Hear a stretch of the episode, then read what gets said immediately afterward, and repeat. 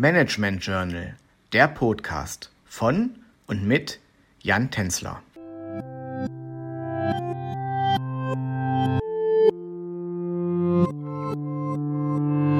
Hallo und herzlich willkommen zum fünften Teil unseres Podcasts über Familienunternehmen.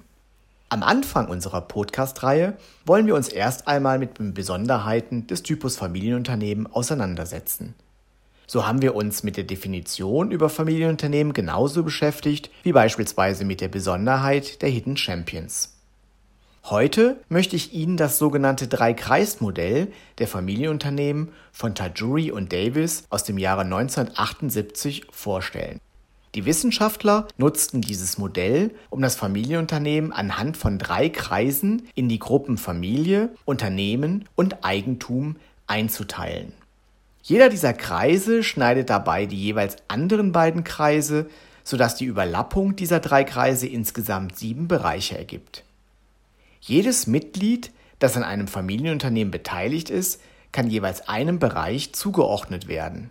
Diese Zuteilung wiederum hilft dabei, die Dynamiken und Probleme von Familienunternehmen besser aufzeigen zu können. Dem Kreis Familie gehören alle Mitglieder an, die zur Eigentümerfamilie des Familienunternehmens gehören. Dies sind grundsätzlich alle Familienmitglieder, unabhängig davon, ob sie Anteile am Unternehmen besitzen oder nicht. Zum Kreis des Unternehmens zählen alle Mitarbeiter des Unternehmens, unabhängig davon, ob sie zur Familie gehören oder nicht. Letztlich gehören zum Kreis Eigentum alle Personen, die Anteile am Unternehmen halten.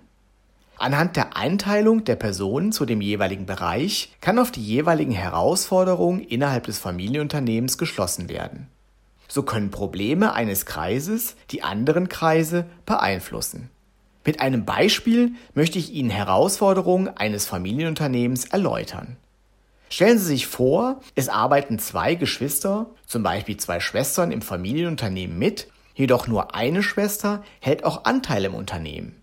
Es könnte nun zum Beispiel der Fall auftreten, dass die Schwester mit den Anteilen eine hohe Dividende präferiert, während die Tochter ohne die Anteile die Gewinne lieber im Unternehmen thesaurieren würde.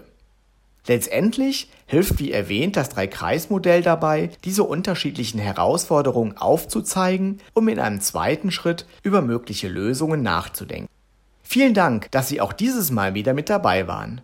Beim nächsten und sechsten Teil unseres Podcasts gehen wir auf das sogenannte Vier-Achsen-Modell der Familienunternehmen ein. Bis dahin wünsche ich Ihnen alles Gute. Ihr Jan Tänzler.